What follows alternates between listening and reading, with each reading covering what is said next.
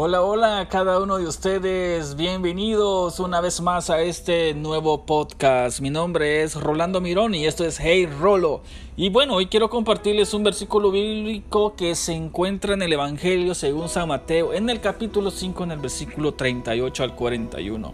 Y dice, oíste que fue dicho ojo por ojo y diente por diente.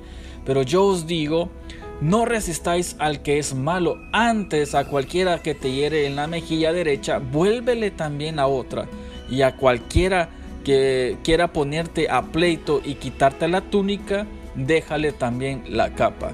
Y a cualquiera que te obligue a llevar carga por una mía, ve con él dos. Esta es una historia muy desafiante y quiero compartirte que era un día como cualquiera en Galilea cuando Jesús empezó a enseñar lo que más tarde se conocería como probablemente el sermón mejor predicado de la historia, el sermón del monte. Fue en el corazón de este sermón, en su centro mismo, en donde Jesús desafía 1500 años de historia y religiosidad judía. La frase oíste que fue dicho, conectó inmediatamente a su audiencia con una de sus leyes más conocidas, la ley de la retribución, ojo por ojo y diente por diente. Había estado en su ley eh, la Torah por casi 1500 años. Después de tantos años era parte fundamental de sus pensamientos y cultura. Y Jesús estaba a punto de desafiarlos con un pensamiento totalmente nuevo, innovador e irreverente. Pero ahora yo les digo, las implicancias eran profundas, eran palabras mayores. Jesús estaba invitando a sus seguidores a abandonar lo conocido, a dejar su zona de confort para iniciar un viaje sin retorno.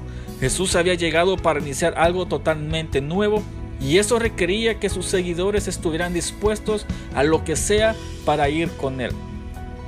Jesús iba a traer el reino de los cielos a la tierra.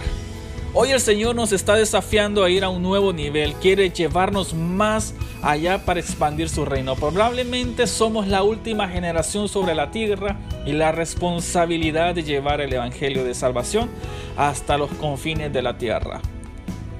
Quiero preguntarte, ¿cómo está tu relación con Cristo ahora? ¿Qué situaciones en tu vida te retienen para avanzar en la fe? ¿Y hacia dónde crees que el Señor quisiera llevarte en los próximos meses o dos meses que hacen falta para finalizar el año?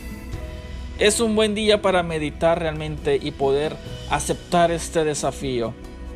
Que podamos ser diferentes a lo que Dios quiere hacer en nuestra vida y hacernos unas personas con un pensamiento nuevo, innovador, e diferente a los demás, a lo que se ha dicho antes.